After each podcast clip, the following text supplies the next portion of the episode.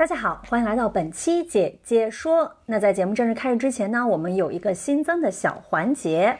哎，相信咱们姐姐说的老粉啊都知道，我之前在日坛公园一直在做一档节目，叫《日坛鳌拜》，是专门推荐各种好物的。然后其中有一期叫“变美是个技术活”，在里面呢，我还跟大家分享了我自己是如何从十几年前的长期烂脸的状态，到逐渐钻研成为成分党，甚至还帮身边很多烂脸的姐妹解决了她们的皮肤问题，可以说是一个护肤大师了。现在哟，我今天还第一次听说你。还有这能力啊？那当然，而且我六某人今天可是要重新出山了啊！我今天要给大家安利的是我最近两年都特别喜欢的一个护肤品牌，叫瑷尔博士。哟，说到瑷尔博士，这我可太熟悉了，咱们山东大品牌，而且是背靠山东非常有名的这个生物企业，叫福瑞达集团。的确，我今天要给大家推荐的呢，就是瑷尔博士家的微晶水。名字虽然叫微晶水，但是我觉得他们这个名儿起的还是过于低调了。分明就是精华嘛！它这个微晶水的核心功效啊，就是温和抗老、紧致修复。强效保湿锁水，敏感肌甚至孕妇都能使用。的确，像我这个长期红脸、干燥敏感皮，用了之后也感觉非常的舒服和温和。哎，你要是敏感的话，除了微晶水之外，我还强烈推荐你试一试他们家的闪充面霜。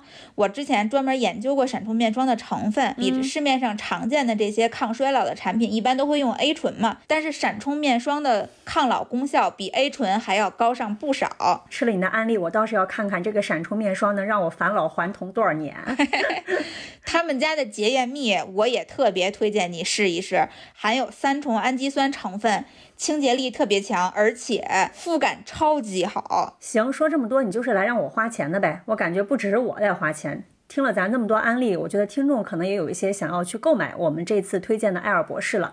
那这次呢，我们也给大家争取了非常大的优惠福利。那像刚才提到的微晶水呢，一百五十毫升装，在三八节的活动价是二百三十八元，咱们姐姐说的粉丝的专属到手价只要一百九十八元。那如果还有想要尝试闪充面霜的朋友呢？现在五十克的闪充面霜活动价是三百二十八元，但是咱们姐姐说听众的专属价格是二百七十五元。另外还有洁颜蜜，现在两支装的活动价是一百三十六元。那姐姐说的粉丝到手价呢，只要一百一十六元。那大家下单的时候呢，只要备注姐姐说，还会有专属赠品。那咱们这次三八节的优惠活动呢，从三月四号晚上八点正式开始，一直到三月八号的晚上二十四点结束。虽然活动结束之后的一段时间，姐姐说的听众依然会有专属优惠，但是优惠力度最大的应该还是在三八节期间了。这可都是我给大家争取来的优惠啊！我和听众感谢你。对大家，如果要是想购买上述我们说的产品呢，有两个方式。第一个呢，你可以关注姐姐说的公众号“姐姐说 FM”，在后台回复“护肤”两个字，就可以获得咱们听众的专属购优惠购买方式了。另外呢，你也可以在艾尔博士的官方旗舰店找客服报暗号“姐姐说”，就能够领取咱们听众的专属优惠券了。好的，那我。我们今天新增的小环节呢，到此结束。接下来是正片时间，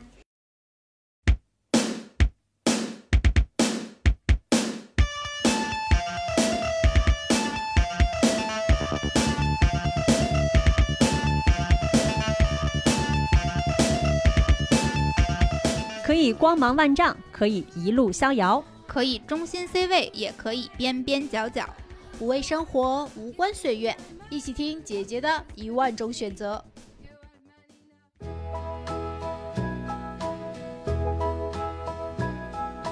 I love little baby ducks, old pickup trucks, slow moving trains, and rain.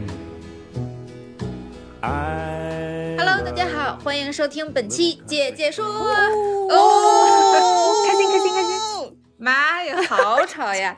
然后先自我介绍一下，我是本期的主播六月。大家好，我是美丽。大家好，我是小谢。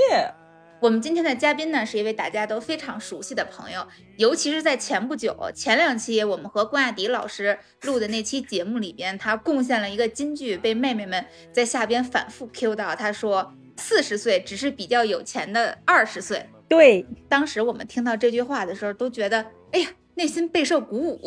但美丽跟我说，她好像鼓舞完了之后，心里又有点心虚。对，打鼓，四十岁真的会有钱吗？沿着这个问题，我们就在想，哎，好像关于四十岁有挺多可以延展讨论的一点，并且这个姐姐也是我们哦姐姐说听众很熟悉、很熟悉、很熟悉的一位了。请这位嘉宾自己 Q 自己吧，你不是特别擅长自己 Q 自己。对对啊，姐姐说著名的毒鸡汤传播者，对，然后空档嘉宾之王，然后就是我了。大家好，我是邹以。及热搜福星，对对对对对，经常和热搜有着千丝万缕的联系，但是无奈自己无论如何都上不了热搜的一位嘉宾。对，只要我们在节目里边提到邹毅，然后这期节目就会有大概率上到那个小宇宙编辑推荐的首页。但是邹毅自己从来都没上过，然后我们就默默的给心中定了一个 KPI 目标，就说总有一天要把邹毅送上首页。而且之前邹毅来，我们姐姐说讲的更多的可能是塔罗，然后呢，嗯也是因为这个塔罗系列，邹毅也圈了一波粉。那么今天我们和邹毅一起来聊聊他自己的一些故事，嗯就是抛除塔罗师之后，关于一个四十岁姐姐的一个生活样本，我们可以来聊一聊。对，然后今天是这样，首先啊，我六月老师啊，本人我自己三十出头吧。然后以前大家就尤其是这些年，大家在聊到女性的三十岁的时候，我觉得嗯她已经几乎全是正向的这些评价。然后我自己在二十多岁的时候，我其实是非常期待我自己的三十岁的，因为嗯说实话，三十岁还确实是一个女生比较美好的年龄。首先，不管是在身体上还是在容貌上，基本上都没有特别明显的衰老迹象。同时，我们又比二十多岁的时候有钱，有更多的、更丰富的社会关系，有一丢丢智慧嗯还，对，还多了一些智慧。然后我们对于三十岁其实有很多期待的。但是说嗯实话，如果我们要把这个年龄线拉到更长，拉到四十岁的时候，确实像美丽节目开始的时候说的，我心里会稍微有点打鼓。虽然嗯我们都知道说，哎，这个不要有年龄焦虑，每个年龄都有每个年龄不同的这个优势，每个年龄都有不同的美，但是有的时候，你就比如说，作为一个从来都没有空窗期的人，我偶尔最近这两年偶尔的时候，我会想一下，我再过个三五年，还会泡弟弟这么容易吗？不会。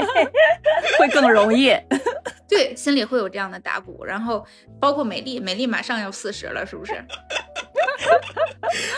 恭喜你！提到四十岁是一个无感的状态，这个无感是一种，而且可能会有一点负向，就会觉得我四十岁好像应该要成为什么样了，但是看见三十好几的我，三十六加的我，距离四十岁也没几年了，感觉一事无成。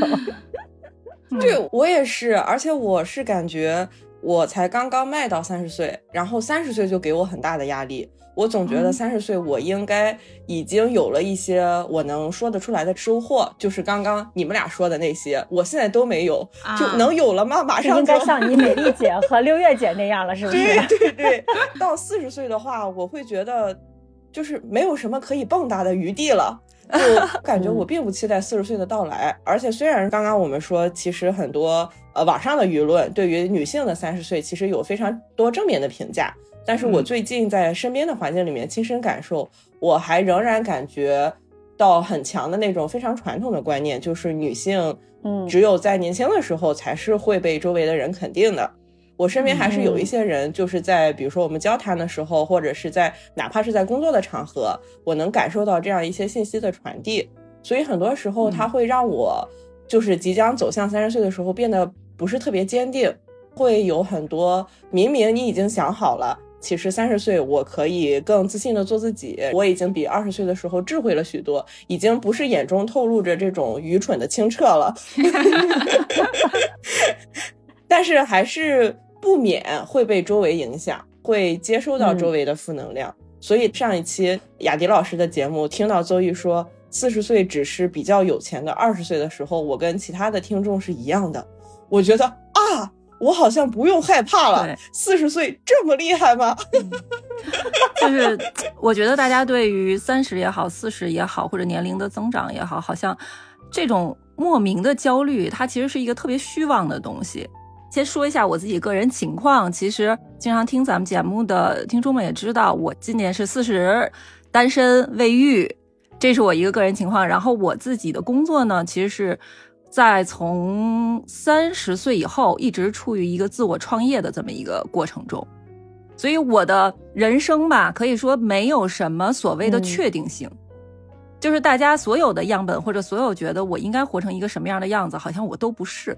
嗯，确实，其实我自己觉得好像邹毅应该是我身边我认识的可能把四十岁过得最精彩的女孩了。像你刚才说的，你从来没有活成大家定义中的那个样子，一直都，比如说非常的反叛，对，不是又潇洒又反叛又独立，完全不是，完全不是。我可能是比一般的人还要乖乖女的一个乖乖女，甚至我可以说我的二十岁。的那个时间段，就是我的青少年时期，是一个非常非常宅、非常内向的人。我上大学的时候，就是内向到什么程度？如果不上课的时间，我所有的时间都是一个人在家，从来不和人社交，只在家里面。那时候我们还租 VCD、DVD 什么的，看碟，然后就租一摞，对，租一摞 DVD，每天早晨醒来就开始看电影，然后一直看到半夜两点睡觉，每天就这样。放假就是一个假期，可能都这样。我从来就是尽可能的减少和别人说话的机会，以及我非常希望老师不要在课堂上发现我，就让我静静的消失就好了。社恐吗？社恐，巨严重的社恐。我懂这种感觉，希望做一个透明人。真的就是特别希望自己透明掉，希望大家都不要发现我，然后就能让我静静的混过这一天。我今天就又成功了，小谢。嗯，但邹毅的四十岁可不是这样的。我刚认识邹毅的时候，邹毅可是一头蓝头发的小姐姐，然后两条腿细得像筷子一样。就是当时我们做线下活动嘛，这个倒不是靠个人努力。不，我的意思，你二十岁的时候还想做小透明，四十岁的时候。染了一头蓝发，邹毅从我们做线下活动从门口走进来的时候，我们所有的志愿者、工作人员就是随着他走过去的那个频率，我们的眼神跟着都是一起，对，眼神跟着一起，这样 瞬移过去的。这叫什么？这叫二十岁的时候自己想做小透明，四十岁的时候让身边的人都变成透明。我当时可是心心念念要去见偶像的，没有想到。然后，因为我的性格是这样的，当时上大学的时候也完全没有任何的对未来的想想想法吧，所以选了一个和自己性格比较贴近的专业，就是财务啊，太枯燥了吧？对，因为财务这个工作。哎呦，在这没有对做财务同学的不好的意思啊，没完全没有，因为财务是一个需要极度的专注力和专业性的工作。我其实当时选择这个，只是因为自己性格内向，有点小看了这个工作。我觉得，嗯，那我当时的性格就想着啊，我也不用太跟别人去社交，然后呢，这个工作好像也比较旱涝保收，年纪大了以后也可以有一个比较稳定的收入。对我来说，我觉得就 OK 了。我对自己的想象就是，二十五岁以后把婚结了。然后三十岁之前呢，把孩子生了啊，非常按部就班。对，三十岁以后就专注的照顾孩子，然后照顾家里的老人。因为我自己又是一个巨蟹，我就特别希望能够不上班儿。嗯，然后你原来二十岁的梦想是当家庭主妇，一种非常经典的中国家庭女性样本。嗯，是的呀。就是我一直都是这样的一个对自己的人生规划。你为什么会当时会有这个规划？是受家里人影响，还是说是什么？就是你是觉得这个样本是对的，还是是什么？呃，说到这个，可能有点受家里人影响的点，是因为我从小是跟呃外公外婆长大的，就是我受我外婆影响特别大。她属于就是带大了七个孩子，然后自己也是高知女性。她是他那个年代就是大学生，大学毕业的，但是他还是把所有的注意力其实都放在了照顾家庭和孩子的这个身上。所以我自己心里认为女人应该是这样的。我没有什么特别好的参照物，我就觉得，呃，我外婆的各方面的性格我都非常的欣赏。我觉得她是一个优秀、优雅的一个女性，我希望成为这样。啊，嗯，然后再加上我的性格确实很内向。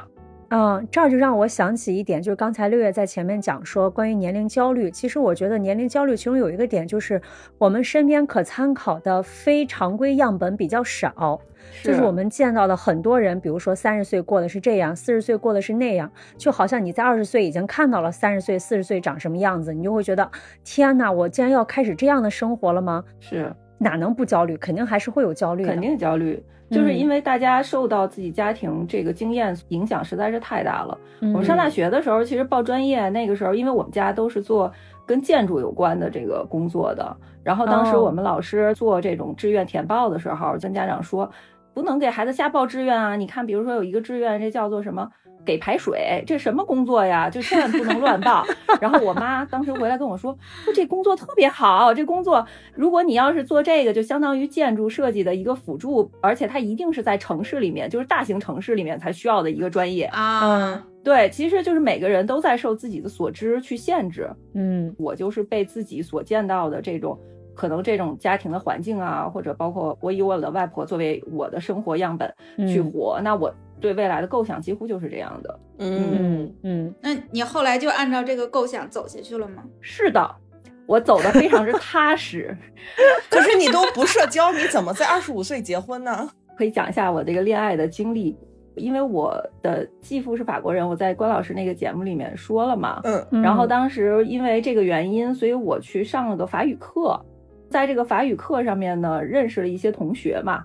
后来我去法国参加我父母的婚礼的时候，就和他们在法国见了面，因为他们当时已经留学了，已经在法国生活了。我跟他们嗯见面见，然后合影什么的就玩啊，大家拍了一些照片，发在当时的 MSN 上。嗯，酷，我感觉这期节目对需要很多专属名词的解是释。MSN Space，然后嗯，QQ 的前身，类似于这种，然后就是我的一个同学把我们的照片放在了那个上面，然后我的前夫在那个 Space 上面看到了我的照片，追的我，啊都不是我自己去社交的，就其实我所有的恋爱经历都是这种，就是碰见了就碰见了，没碰见就拉倒了，就没有任何主动性的社交和这种恋爱也没有。那时候你多大呀？那个时候就是二十岁啊，哦，大学刚要毕业的时候可能是，所以就是非常在点儿上，就相当于我是那种按谱活的孩子。大学毕业我就找了一份工作，然后是一个外企，当时外企比较火，嗯，然后那个时候一个月工资就有五千块钱，大学毕业实习工资就五千块钱，哇，在那个年代很高了。是啊，因为那是 零那个五年吧，代，对，真的零五嗯年真的很高了。对，因为我记得小伙子日坛的小伙子老师说过，他刚毕业的时候工资好像七百块钱还是一千二，活在八十年代吗？是哪一年的事情啊？这是他跟跟邹毅差不多一样大的小伙子。啊，对我们一样嗯，的。然后外企工作那时候相对其实还挺稳定的，嗯就做财务每务。天做财务，呃，主要就是做出纳、嗯报销啊、凭证这些，因为初级的财务基本都做这些东西嘛。嗯嗯就是那个你这字儿签的不对那种，大 姐知道吧？你这个格式填错了，然后每天就这个。然后发生最多的事儿就是公司里突然一个老外的媳妇儿来，我们家停电了，你可以赶紧把这个电费给我续上。啊，类似于一个像像一个代表处或者就是公司也不是说特别大，但是很稳定的这么一个行业吧，工作也不是说特别累。然后在这个时候就恋爱呀，然后就正常的在二十七八岁的时候结婚了。那还真是一步一步，按部就班。对，然后这个时候就觉得，哎，那马上就要进入到下面一步了吧？啊然后就嗯生孩子，30岁生孩子成为人生赢家，就 在马上就要实现了。然后这个时候，生活发生了天崩地裂的变化，发生了两件事儿吧。一个呢，就是当时我外婆突然去世了，因为我从小是跟她一起长大，你明白，她是我的人生的榜样，嗯嗯她是我人生的样本。我做很多事情其实为了给她看的。我那个时候啊可能才慢慢的意识到这一点。就有的时候我们说我们证明给父母看，但我可能是证明给我外婆看。嗯我想跟她说，我是一个活得很幸福的一个女人。嗯，然后呢，让她放心。但是当她去世了的时候，我就发现好多事儿我也没人可证明了，就是不是那么重要了。那我接下嗯来应该怎么做呢？而且当时有一些怎么说对她的承诺吧，比如说我想带她出去玩儿。我还想的特别好，就是十一的假期，我要带他到北京来，然后要去哪些公园去去参观，或者说带他去玩看京剧什么的。然后他结果他突然去世了，我所有的这些事情就都没有办法去操作了。我就突然觉得，一时间很宝贵，二我既如果不用跟别人做证明的话，那我想过成什么样子呢？可能我第一次才开始去真正想这个东西，再加上财务这个工作已经做了快五年的时间了，嗯每天都在给别人报销电费。你们想一下那个心情，因为其实工作很稳定嘛，它也不是说你嗯你有一个很大的跃升空间，或者说你对做财务这件事儿本身你有特别大的热情以及精进的一个心，这就是我说我小看了这个工作的原因。我没有对这份工作有那么大的热情，所以我没有晋升的空间。我需要不断的学习，才可能前进。但是我对这个没有任何学习的热情。嗯那这个时候，我其实就在想，那我到底想干嘛？那个那段时间真是特别的黑暗，嗯，回忆起来就觉得特别痛苦，因为觉得自己的每一天都在被消耗，每天做的都是重复的事儿。我既不喜欢这个事儿，我除了是一个螺丝钉之外，我也不知道做这个事儿的意义在哪儿。就事情本身没有变化，就是你的心没有任何态发生了变化变化。对，一个心态发生，事情也发生了一点变化，就是因为公司也在扩张嘛。公司在扩张的过程中，当时就产生了很多大公司病，就是比如说原来的只说财务报销这一个工作，我可能自己去审票啊，或者跟一些人去对接什么，大家自己内部很快速的就可以把很多东西做完。我们的公司 base 在北京，但是当时我们为了让这个整个流程更加的合规，所以我们在东南亚建了一个分的中心，就是我们所有的财务的票据全部都要扫描到东南亚去，让东南亚的哦机构去审核一遍。然后再把这个东西传回来，然后我们这边再进行一次审批。我每天的工作从一个稍微还有点技术含量，就做一些 SAP 这种软件的一些构架，这种稍微有点内容的东西，变成了每天扫描。嗯，嗯就做了太多无意义的工作，让自己变得越来越像螺丝钉了，就可能都不如流水线上拧瓶盖的女工，就感觉自己可能跟那个差不多，是吧？是，其实真的是一样的，跟任何的体力劳动，我觉得也没有区别，就是嗯完全是一个重复性工作吧。嗯，然后在嗯这个时候，我就觉得，哎呀，我其实对这东西一点都不喜欢。那我真正喜欢什么？我上大学的时候，每天都在看电影儿，我每天 都在看一些什么，比如说 T 台呀、或者时尚啊这些相关的东西，一直买杂志。其实上高中的时候就学了很长时间的素描什么的。我那个时候其实挺想去考北服或者考一个设计类的学校的，因为嗯我就是确实特别爱美。但是这个不就是说受到自己所知环境的一个限制吗？那家里人也不知道这个工作它是不是可行的，我也没有见过任何做这个工作的人，他到底能不能生活，能不能赚钱，什么工作就是设计工作。啊？其实现在回忆起来非常非常愚蠢啊，就这种想法。它既然存在这个工作，这么多人去做，它肯定是有它生存的空间的。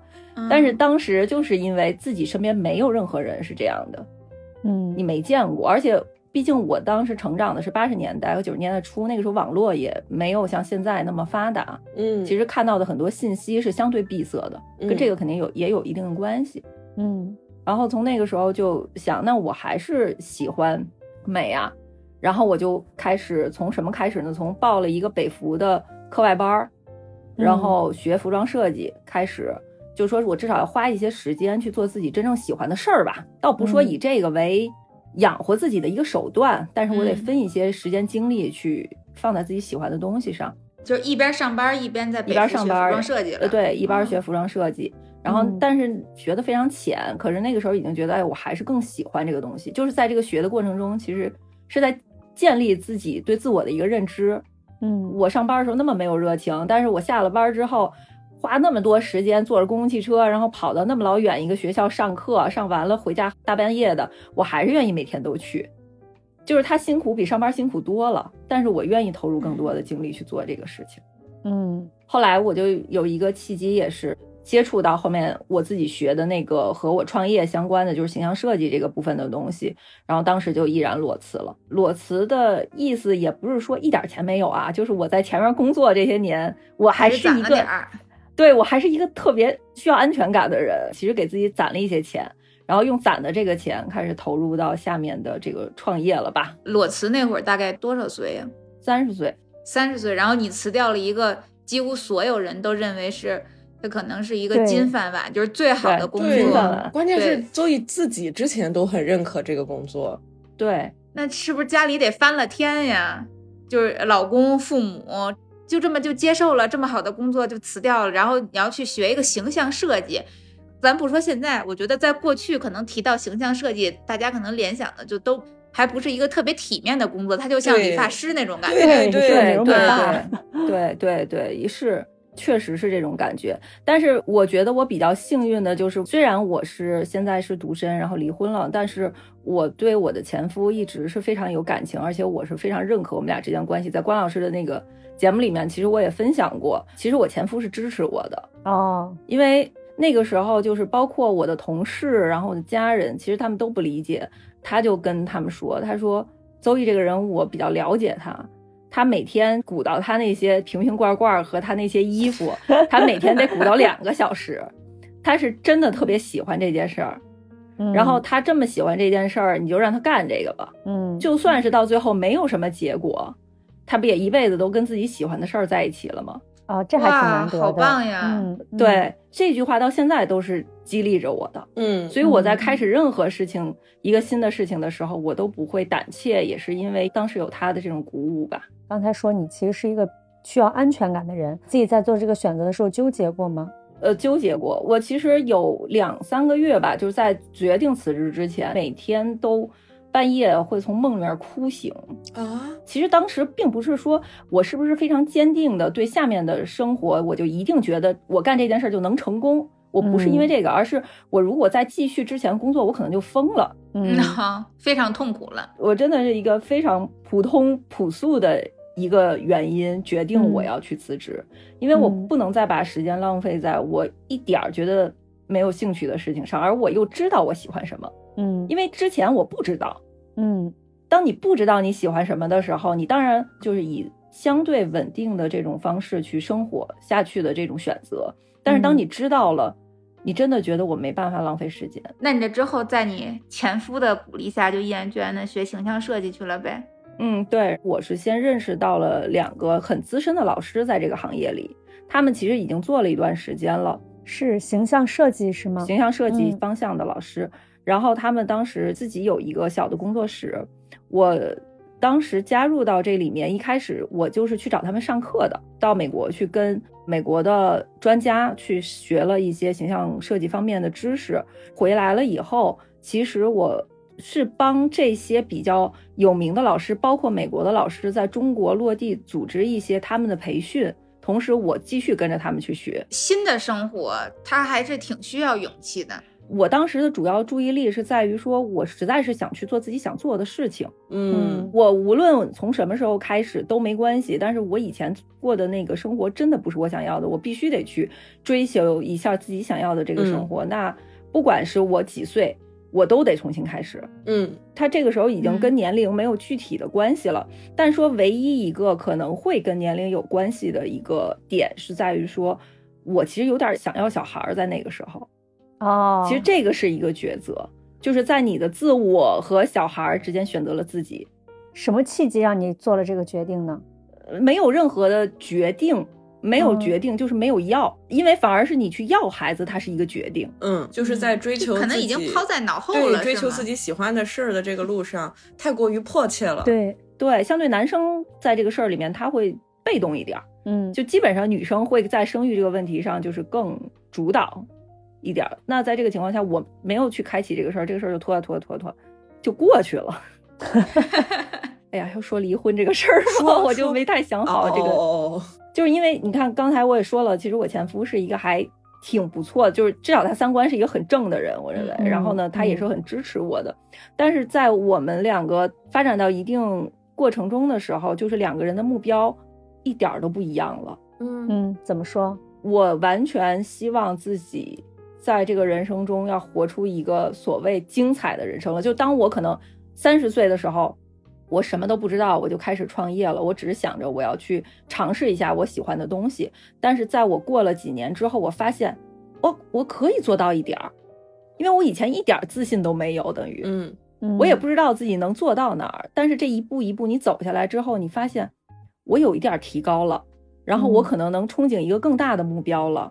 那这个时候，我其实希望老公是跟我一起往那个目标去前进的。嗯但那个时候他相对在一个相对安逸的一个状态里面。说实话，你们最初的结合，它可能就是两个安逸的灵魂的结合。是的，但是慢慢成长的时候，你跳脱了，你不再是那个安逸的你了，所以你们之间的这种人生的轨迹就开始越走越远。它并不是说谁变得不好了，确实是，确实是你变了。所以我从来都不会说怎么说，我我那个时候也有自己不成熟的地方。如果说我再来一遍的话，我可能能把我的婚姻经营的更好，或者会以另外的形式，包括去激励他，包括去我们两个一起去设定一些未来共同的目标，这些可能都会让我们的婚姻走得更长远。所以我从来不觉得离婚这个事儿有什么对或错，嗯它只是在那个阶段下的一个需要去做的一个选择，也很痛苦。说在，那个也是剥一层皮的一个经历，莫名其妙的，当时觉得特别的恐惧。那种恐惧来自于，如果我这么下去，我 O 不 OK？就刚刚咱们节目一开始说到这个样本的问题，嗯，我的身边，我从小的样本是我的外婆，然后我现在嗯没有样本了，我身边也没有任何一个未婚未育的样本。嗯这样生活到底会怎么样？这么活下去行不行？我身边丁克的朋友是有的，但是一个人没有。然后另外一方面的恐惧就是，如果我要是保持现在的样子，那我就要过一种一眼看到头的生活了。嗯这种生活也让我很恐惧，嗯就是我不知道该何去何从。你既害怕没有走所有人都走过的路，又害怕那一条没有任何人走过的路，两头都害怕。对，所以你当年的时候，你的身边的同龄人们，他们大概率也是不是也都是过上了以前你向往的那种生活呢？就没嗯有人是和你可以去讨论你想要选择的这种生活样本的可能性的。对，当时嗯真是没有这样的。就说，呃，我身边的朋友其实有一些丁克，这个肯定是有的，但是他嗯们都是两个人是有伴侣的，要不然呢就是有小孩儿，单身妈妈或者单身嗯爸爸，这些也嗯是有的，但是他们都嗯是有孩子的，就是纯粹的单身的女性，熟龄的女性，嗯，我身边真的是没有。嗯甚至大家去想一想，就是你们身边有吗？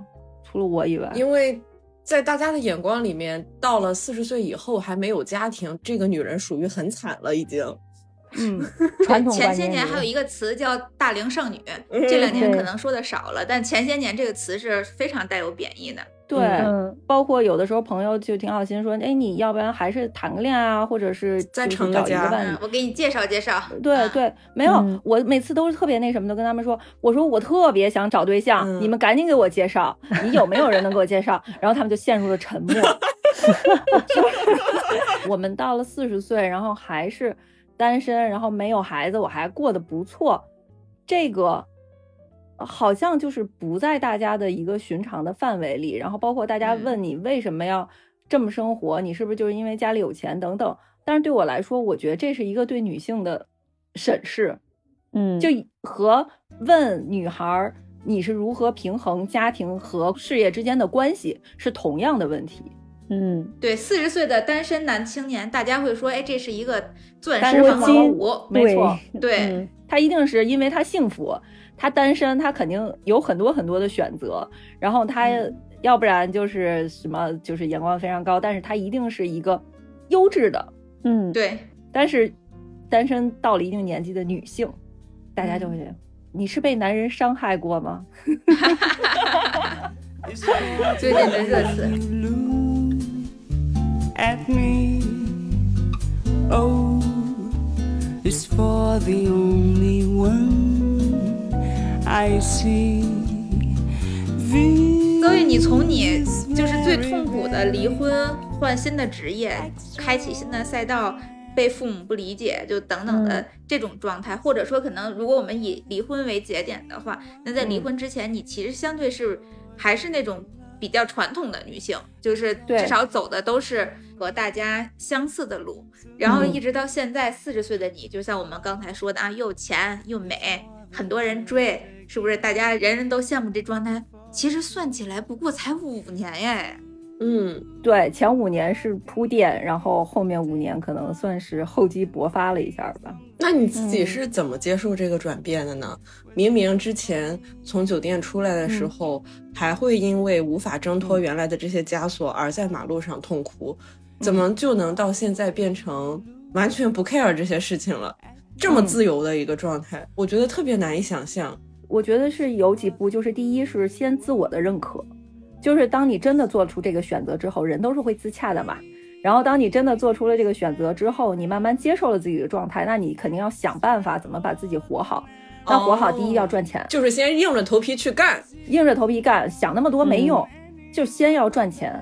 当你赚了钱之后，周围就都是好人了。然后这是一个比较粗暴的一个说法了啊，就是我从来也没有觉得。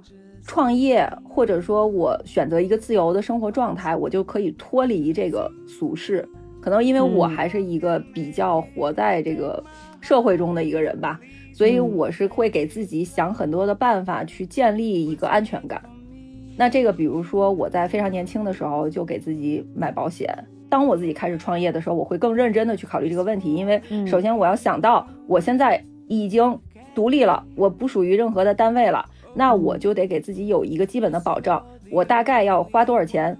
如果我要得一个花多少钱看的病，在这个框架下我是能够接受的，那我要先给自己买一个这样的医疗的保险，然后呢，通过自己注册一个公司，给自己上一个比较合适的一个社会保险。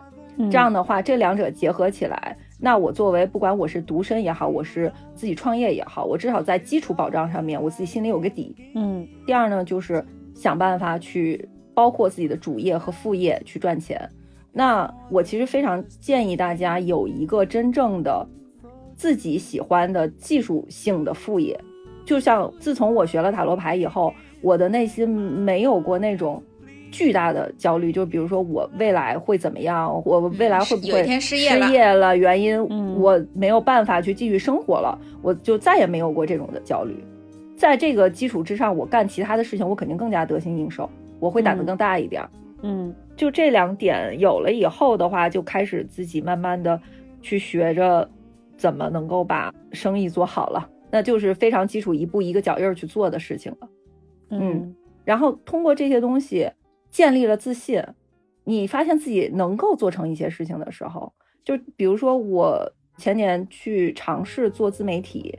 在那个之前，我是也没有接触过任何自媒体的东西，包括我这么社恐，其实对镜头表达我都是非常害怕的。现在还社恐吗？哎，我觉得社恐是一个什么东西啊？社恐是一个人有一个像第三双眼睛一样观察着自己哦，它有点像是你在外在，你有一个东西一直审视自己，你觉得自己的表现会不会不足够好，或者说你觉得自己的表现会不会引起别人的注意？嗯，实际上这个也是年龄带给我一个最大的收获，就是 nobody cares，嗯，没人关心你，不用去担心你自己的表现到底是是不是优异，是不是完美，是不是能够满足别人的期待。真的，大家除了关心自己之外，对世界的关心没有你们想象的那么多。嗯，所以在这个过程中，也是比如说学拍视频，刚开始也不会说，也不会写，然后慢慢到会，然后到慢慢可以做直播，然后一步一步的。我想，连我这种说话这么不利落的人都能做直播了，那 我是不是有成长呢？在这个过程中，就自己一步一步挖掘每天自己的一点进步，然后认可自己的这一点进步，然后自己的自信就会越来越多。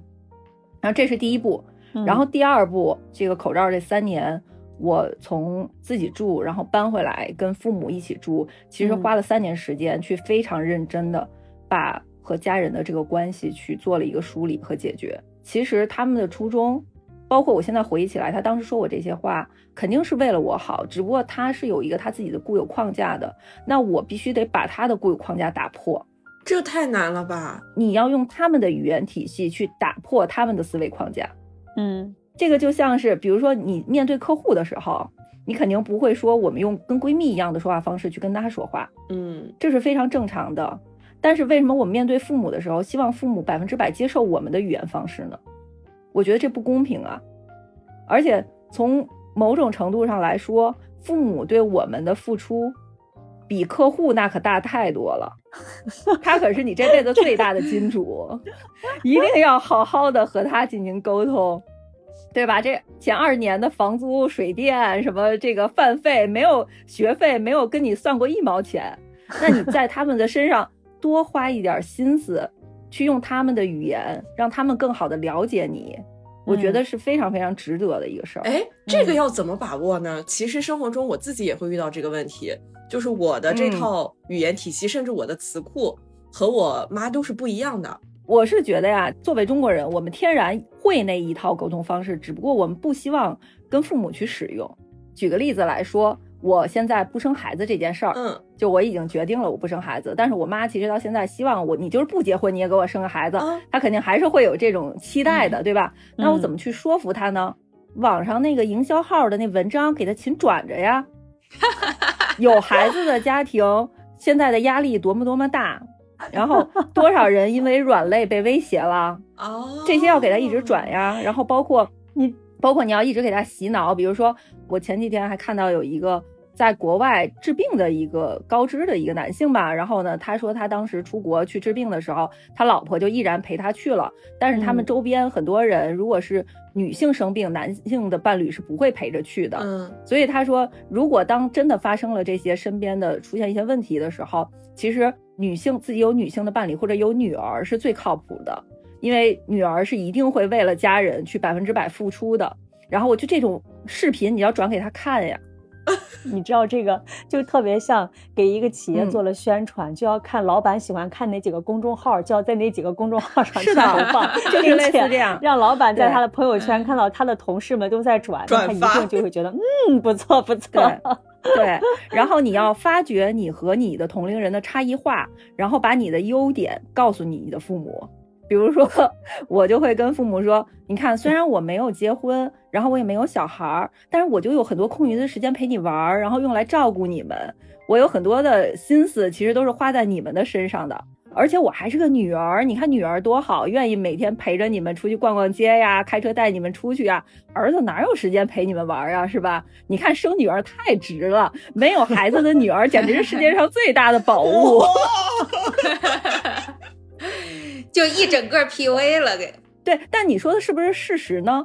其实是事实，只是因为他们在社会的框架之下，他去对比的是那你的那些短处，他对比的是他有孙子，我没孙子，那他对比的是这个，但你就得跟他说，你没孙子，你看你多年轻，你比你同龄人年轻那么多，就是因为你不用带小孩儿，你要把自己塑造成别人家的孩子，嗯但是这个别人家的孩子由你自己来定义。对，关于跟父母沟通这一点，我自己其实也有一点点心得，因为嗯。我一直特别认可的一件事儿就是父母是需要被教育的，但这个教育的嗯。时间可能会非常长，是，要有很大的耐心。尤其我们这一代可能会做出的很多决定，父母之所以会不理解，最大的一个原因跟我们做这个决定之初的这种彷徨是一样的，因为他也没有成功的人生样本可以给他参考，他嗯能够嗯预知到的那些最安全的道路，就是他希望我们走的那条道路。我在二十二十出头的时候纹身，纹了一个非常大的图案，就整个小臂。我父母是非常接受不了的，他觉得你这就是坏人了，嗯而且所有、啊他最担心的是，所有人都会认为你是坏人，是找工作会被歧视了，嗯那个找对象会被歧视了，他会有非常非常多的担忧。然后我嗯那会儿做的一个决定就是，当年的冬天带着我爸妈去了一趟泰国，泰国有一个岛叫向岛，然后嗯向岛上有一片海滩叫孤独海滩。那个海滩就有点偏嬉皮士海滩那种感觉一样，就海滩上到处都是那种古法纹身，他们叫竹子纹身。然后那个海哦滩住满了嗯各种嬉皮士和朋克，就是白天你基本上在路面上看不见人，可能下午三四点钟才开始零零星星的看见一些睡醒了的年轻人，每一个人身上都有纹身，都穿孔，发型都十分的怪异。没有纹身的人，没有纹身的你人爸妈在那是不会觉得。被你带去毒窝了吧？他们不会被吓死吗？在那样的环境下，他就发现每个人都有纹身，然后大家好像过得都挺好，而且大家不是没像他想象中的那种，就全是啊乌烟瘴气毒，没事群那样。魔乱舞，对，有纹身的人也过得很 peace，也是在海滩上，可能拖家带口，在海嗯滩上，对，晒晒嗯太阳，小朋友玩沙子，然后爸爸肩上扛着个小朋友在海里边走，就是这种，大家过得还都是正常的生活。回来之嗯后，他们就不会对纹身有那么大的抵触了，因为他知嗯道这个不会伤害你，就至少在一嗯定范围内，他不会对你的人生造成伤害。嗯同样，所有的人生选择，比如说你想要不婚也好，想要想要不生育也好，都是一样的。你可以，嗯，就像邹乙一样，找出非常多的范本给他，然后你也嗯可以在很多个小的这种瞬间去说服他。其实现在过得非常好。我我妈之前嗯也有过那个家里边冰箱坏了，换一个冰箱。然后那个送冰箱的小哥儿，我们家住三楼，没有电梯，那房子比较老，一个小哥他没有办法独自把那么大的冰箱搬上去，所以我爸就得跟着他一起搬，就很累。嗯我妈就会给我发微信说家里换冰箱了，然后你爸跟着一起搬，搬上楼之后喘了很久。如果咱们家要是能再有一个男人就好了。这种时候你就告诉他，找一个男人来搬冰箱只需要两百块钱，可能都用不了。但是如果对如果我没有结婚的话，我可以有非常多的时间陪伴你。嗯咱们就聊这么多和父母的那个沟通的关系，其实一个可能极大部分的原因就是影响到我们，尤其是年龄比较长了之后，嗯三十五岁、四十岁，对你是不是真的能心安理得的过得自由和潇洒？是很大一部分就是取决于父母到底能不能接受。不再影对你的生活产生那么大的影响了，要不然父母对这边天天要死要活的，你确实你自己潇洒了也也不安心呀。潇洒不起来呀。说白了，我觉得到了四十岁，和父母和解，然后解决好和父母的沟通问题，对我来说也是一个自我成长特别重要的一课。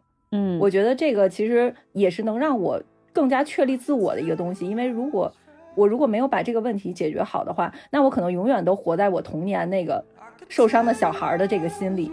嗯而我现在解决完了他，我现在是一个完整的成年人了。I can write you out a letter, tell you anything you need. I've seen minutes turn to hours, hours turn to 现在的邹毅已经四十岁了，我觉得不如我们跟邹毅玩一个四十岁的坦白局吧，好不好？就我们每个人问他一个对四十岁的问题，就是你到底是不是真的四十岁，就像我们看到的就那么好，是吧？嗯我们每个人可能都有不同的对于这个年龄的一些困惑，就比如说我自己吧。我自己一个对于四十岁最大的问题啊，嗯前一段时间的时候看那个蒋方舟在一个电视节目里边，但这个他自己的这个言论后来被骂了，但是我觉得特别具有普适性，就是他嗯聊到自己说他特别担心自己随着年龄的增长，性魅力会减弱。啊然后这句话其实是有点戳到我的，因为我一直自诩为恋爱冒险家，十三岁到三十岁都没有空窗期，是不是？大家也都知道我啊一个弟弟和另一个弟弟都衔接的很近，有的时候，尤其是最近这两年，偶尔的时候确实会冒出一点困惑，就是再过个嗯。三五年的时候，我会不会泡弟弟就没有那么容易了？会不会谈恋爱就没有那么容易了？我的性魅力是不是在减少？很多时候我我自己也会说焦虑，可能又谈不上，但是会有这种困惑。我想问问四十岁的邹毅，你自己怎么看待这个四十岁的性魅力这件事儿？我我觉得一定是泡弟弟更容易啊，就是四十岁更容易啦。啊，对呀、因为我二十岁的时候毫无性魅力呀、我现在比那时候强多了。二十岁的时候真的是非常非常的一个丑小鸭似的那么一个女孩，畏畏缩缩的，柴火妞吗？柴火妞，然后根本也不懂打扮，然后整个人的姿态也非常的猥琐。但是现在，对，就是很胆小，嗯，然后很往回收的这种感觉。但是现在是一个自我和放松的状态。我觉得，当你一个人处于一种相对放松的状态的时候，其实更多会吸引到别人。现在追你的人比二十岁追你的人还多了，是吗？那肯定多多了呀。哇哦，啊，我以为你是从小到大都是都是众星捧月的那种美女。没有没有，就是小的时候没有什么人追。那你现在有你想追的人吗？或者是你自己对于亲密关系有这种主动性？你像以前可能更多的是被动性，现在会主动一点吗？就是我肯定会有自己倾向性喜欢的人，嗯但是对我而言，恋爱这个事儿就是给对方打开一个口子，让他去主动就可以了。哦，嗯，邹毅还是被动型的。嗯，对可能就是撩一撩，或者给你一点希望，你自己看着来。对，因为是这样，就是相对可能跟我相处的男性，他会更多是比较主动的，就我会喜欢比较主动的这种男生，所以可能我不太适合在这个关系里做过多的主动性的行为，这个可能会减低情趣，就会让他觉得这个事情捕猎性没有那么大的一个啊狩猎的快感少对对对对，所以我嗯可能并不会说极其的主动在一个关系里头。但是如果我要是喜欢谁的话，我是我这么说合适吗？我觉得我百分之百有信心 会成功。非常合适，这和你的二十岁真是非常强大的反差了。嗯坦白局，我也有问题要问，嗯，就是我开头问的那个问题，就四十岁真的是比较有钱的二十岁吗？就是我有定真的会有钱吗？，对，真的会我有定语？哦，我有定语，就是单身的四十岁，单身且没有孩子四十岁一定比二十岁有钱。如果有孩子，就全都花孩子身上了。你这二十年绝对不是白白积累的呀。嗯嗯嗯我觉得就是可能你要说站着说话不腰疼，那我可能是有一点儿，因为如果要是有小孩儿的话，那生活的压力肯定是截然不同的。嗯但是因为既然我已经选择了抛弃或者说放弃这一份儿，因为对于我这种天然想生孩子的人来说，我觉得生孩子有巨大的幸福的。嗯这个幸福可能不光是来自于未来，比如说什么养老啊这些陪伴啊什么的，而是你第一你不容易虚无。嗯其实对于一个四十岁像我这种单身和没有孩子的人来说，最大的问题是虚无。嗯嗯，就是你没有目标，你活得挺好的，对吧？然后你也没有什么巨大的一个说不够具体，是不是？对我的生活嗯不落地，嗯你所有的目标嗯都是需要你自己去创造的。嗯，还有一个就是，如果你没有一个特别自律的状态的话，你也不太适合我这种生活方式。嗯就是你需要这种社会性的东西给你激励，比如说我需要一个工作上面的环境，然后能督促我继续往前走，或者说我需要一个嗯家庭的标签，然后让我明确我的位置，我才能够有动力。如果没有嗯任何人去约束你，你就每天就只是躺平，然后看剧。如果你是这样的一个人的话，你可能不太适合，嗯，就是在一个独立的这种方式下去生活。哎，你这个让我想起了，就是前段时间我看了那个人物杂志，然后当时写了几个四十岁的生活样本，因为他们当嗯。时也采访了一些四十加的人嘛，蛮多都是女性的，然后大概好像采访六个人，我记得当时那篇文章还挺有意思的，可能有四到五个人嘛，基本上都是已婚或者是已婚已已育，然后他们里面很多都提到了一种生活状态，就是进入四十岁后，感觉丈夫永远是工作工作工作，然后女人永远是围裙、厨房和做饭，还有孩子，就类似于这种。在那个故事里面，大家也分享了自己，比如说像刚才邹毅讲的，每个月的家庭的总收入是多少，然后支出是多少，尤其是包括其中有一个人讲，小孩的总体的这种花费成本是要占据家庭总收入百分之十几以上的，其实是很多的。他说，即使好像还采访了一个类似于年薪有百万级的这样的一个家庭，呃，他们测算下来，其实扣除掉孩子的钱以后，妈妈都要为是否要花两千块钱去让自己愉悦一下这件事情就很为难。然后我记得特别清楚，就是第六个采访的人，他就是有点像邹伟这种状态，类似于呢，就是工作辞了，海外读书，然后全球旅行，然后就是呃过上了数字游民，就每天都在谈恋爱。然后大家的评论就是这篇文章看完之后，基本上就是生育、结婚劝退帖。四十岁在这种就是中年的时候，这种生活或者是孩子等等这些带来的焦虑感是最强的。因为咱们现在不是在录音吗？对我妈在嗯隔壁的房间听到咱们录音在聊四十岁，我妈给我发了一条微信，我妈说四十岁就是上有老下有小，忙得忘记了年龄。对 对，说的非常精辟呀、对，像我们现在同学聚会，我的同学的孩子基本上都是小学升初中，大概这个年纪，就是聚会的话题永远都是在围绕着孩子啊，老公什么就最好别回家，老公别回来，然后就把钱按时交回来就挺好，特别好。然后那个孩子就是各种各样的问题，青春期呀、然后学习焦虑啊，嗯我每次也听得津津有味儿的，因为对我来说是另外一个世界的。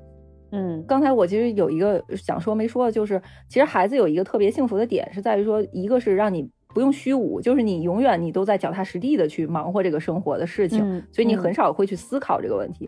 第二呢，就是他会永远跟你建立一个和现在最新的这个世界的连接。就像我们现在跟父母做的这个事情似的，我们带他去扩展他的世界的边界。但是如果我没有孩子的话，就必须自己去扩展这个边界。嗯，所以你要一直都在这种自律和动态的这种心态下，才能够去让生活过得有意义。对，我们在丁克那期节目里面也讲了嘛，就是很多父母嗯其实靠孩子来拓展对世界的新的认知。是的，嗯，就如果是没有孩子，其实对于大人自己的，像你刚才讲的这种主观能动性 要求，其实还是挺高的。嗯，是我问个很具体的啊，就是很具体、很落地的问题，就是四十岁以后精力体力是不是真的不太行了？会呀，赢我哎，我真心觉得啊，千万就是不要去相信那么某红书什么这些什么三十岁、二十八岁就抗初老。各位，你们真的那个时候不是初老好吗？那个时候就是正是你在茁壮生长的时候。嗯，我觉得女生可能三十五岁之后才慢慢的有一个真正会有一点点变化，然后我觉得四十岁的时候明显会感觉到，呃，有一点不一样。比如说，一是就是体重很难去控制，因为代谢变得很慢，然后你的运动量是要更多的去增加，然后才能够维持现在一个身材。另外就是我现在突然发现我有点儿眼睛花了，老花眼，是你才四十，啊对，我觉得可能是前面一段时间不是一直封控在家嘛，就各种刷手机啊、看电脑啊、什么情绪啊、哎各方面的原因造成的吧。真的，我去验光的时候，当时跟一朋友一起去的，大夫给我验验验验完了，说：“哎，你这个度数没变呀，为什么你老说看不清楚东西啊？”然后我那朋友就说：“他花了吧？”然后那个大夫说：“怎么可能呢？他都多大呀？”然后我说：“四十了。”然后大夫默默的就开始给我进行了一个新式的测量。测完了以后说，嗯，确实花了一点儿，看来四十岁就花眼的人不在少数。还是会有，还是会有。其实可能跟疲劳什么都有关系吧。嗯嗯，哎，我也有问题。其实我现在在做选择的时候，就比如说，嗯我想坚持晚一点结婚，甚至是可能嗯不知道啥时候再生孩子，我去做这种选择的时候，总会害怕很多事情。比如说刚刚我们说的，是不是得到家里的支持？还有一个很重要的是，你周遭人的舆论，就是周易刚刚也说过的，隐形的那个眼睛。假如说我想要坚持我现在这种与众不同的所谓与众不同的选择，那这种周遭人的舆论的压力、环境的舆论的压力，到了四十岁你就不在乎了吗？会有那种我不属于大多数的孤独感，因为毕竟我们很多时候是想要融入人群中的。就是我先说个结论，就是到四十岁的时候，真的不会再有人劝你了。放就是。因为大家还没走到那一步。对，呃，是这样，我觉得这几年啊，其实周围的这种舆论变化还是挺明显的嗯啊。然后就是我刚刚离婚的时候，那个时候其实大家还挺催我的，嗯但是反正两三年之后看你没有这个行动了吧，之后比如说过年在聚会的时候，已经亲戚就不劝你了。就没有什么人跟你说这，就大家跳过这个话题，不谈论这个问题。我当时还觉得挺奇怪呢，我还问我妈说，为什么大家都催婚，就没有人催我呢？嗯，他们说你见过有一个被放弃的人，还老有人给他提建议吗？就经过了口罩这三年之后，因为大家一直没有聚会嘛，今年过年又开始走动起来的时候，比如说跟亲戚们再聊起这个话题，说可能决定不结婚了，或者也不打算要小孩了，大家给出的反应其实是，哦，那其实挺好的，那一个人健康快乐就挺好的。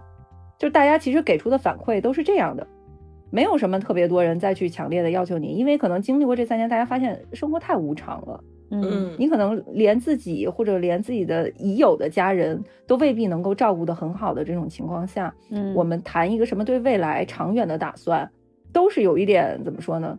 太高看自己了，真的是没有办法想的那么远。所以在现在的这个情况下，就不把这个未来计划的那么长远，让生活保持一定的弹性和变化，然后大家是非常可以理解的。那然后如果说不合群的这个问题，我觉得是大家年龄还没有到。就比如说我在三十多岁的时候，我可能也会有，哎，比如说因为生育的焦虑啊，或者说刚刚离婚的时候，可能会有一点点不自信的这种情况出现的时候，那时候觉得，哎，我其实年龄也挺大的了，三十多岁了，是不是还没有什么具体可以有的生活抓手？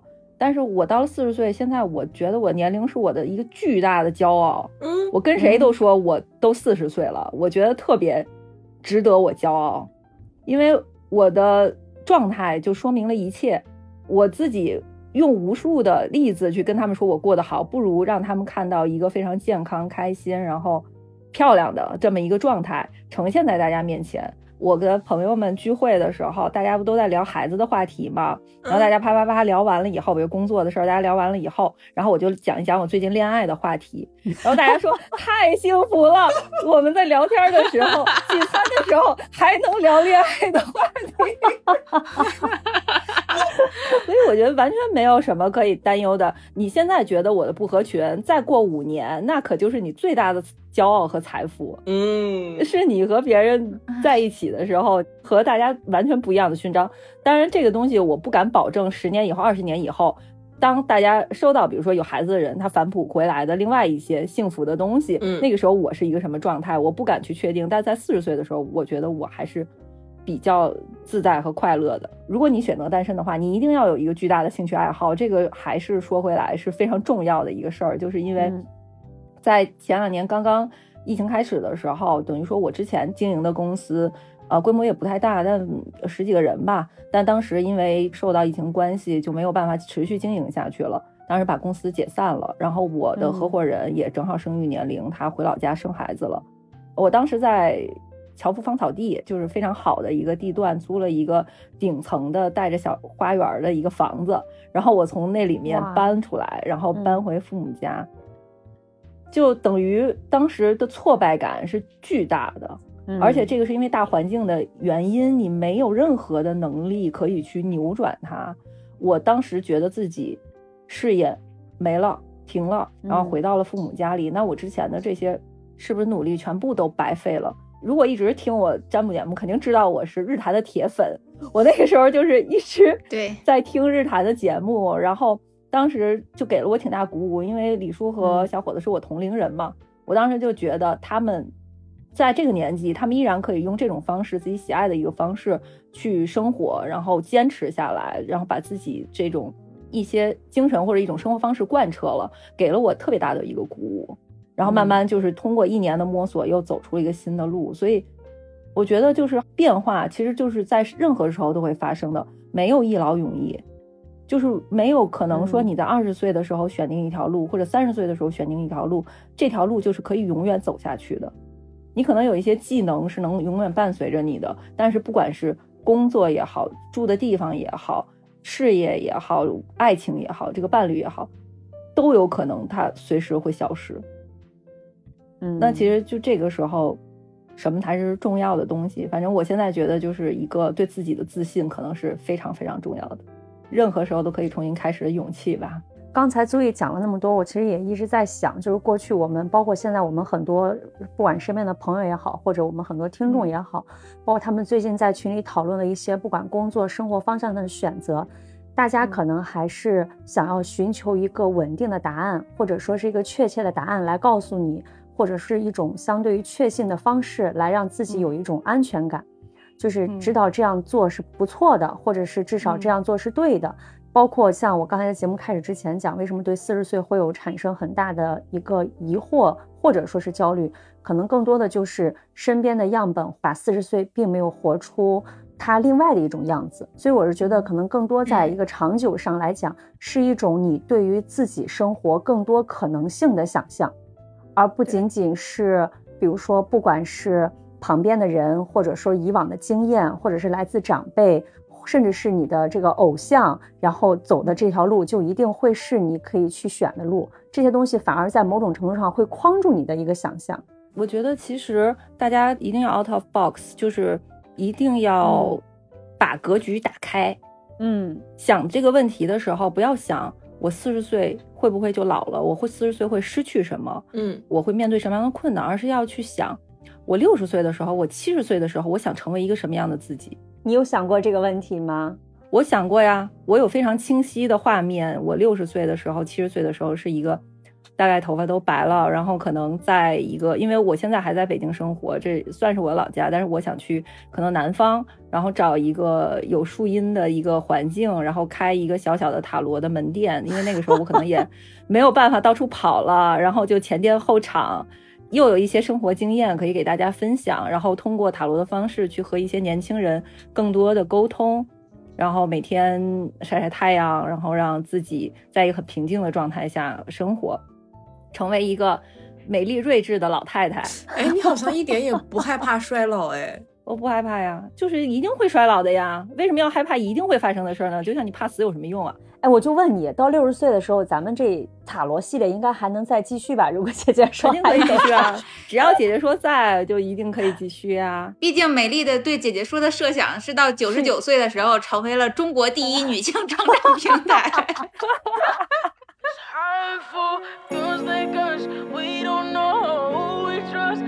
这期节目很难得透露的一点就是，呃，我们身边正在越来越多呈现出的关于女孩的自信这件事儿。作为本台特别爱进行自我反思的几个人，我现在其实觉得看到自信的女孩，我就觉得就真的特别好，真的特别开心。我妈小时候老说我，你这孩子就是太自卑，说我特别特别自卑。我就给女孩子们建议，就和男孩学学。嗯，对对，跟男孩学学。他们有什么可自信的？他们都那么自信了，我们多优秀啊！一定得自信起来。行，我觉得今天聊的还挺开心，好吗？有收获吗？那收获非常大，给了我们很大的内心备受鼓舞。对，感觉我的四十岁有无尽的弟弟。我跟你说，弟弟是最不重要的了，弟弟那简直是太多了。对，主要这也是我。最大的娱乐呀，嗯，对呀，对呀，对呀，那听着就是剩下三年，只要我不结婚，我就会暴富，是这意思吗？结婚也有结婚的办法，虽然我不知道，但肯定有。行，那我们这期节目就这样愉快的结束了。四十岁造梦成功，对，四十岁造梦成功，然后也欢迎大家。在各大音频平台收听和订阅姐姐说。那如果本期节目要是也给你了一些心理上的安慰，或者给你对未来的生活带来了一些感悟启迪，也欢迎在评论区和我们分享。然后同时呢，也欢迎大家关注我们的微信公众账号“姐姐说 FM”，关注公众号就可以自动加入粉丝群。对，可以在群里边来跟我们交流探讨对于节目呀、人生啊一些你的困惑和感悟，都欢迎大家。在多个平台和我们联系哈，嗯，更重要的是这期关注我们公众号也会看到好看的邹毅，真的很美。是的，邹毅介不介意把你二十岁的照片和四十岁的照片放出来做个对比啊？也想说，可以啊，可以啊，可以啊。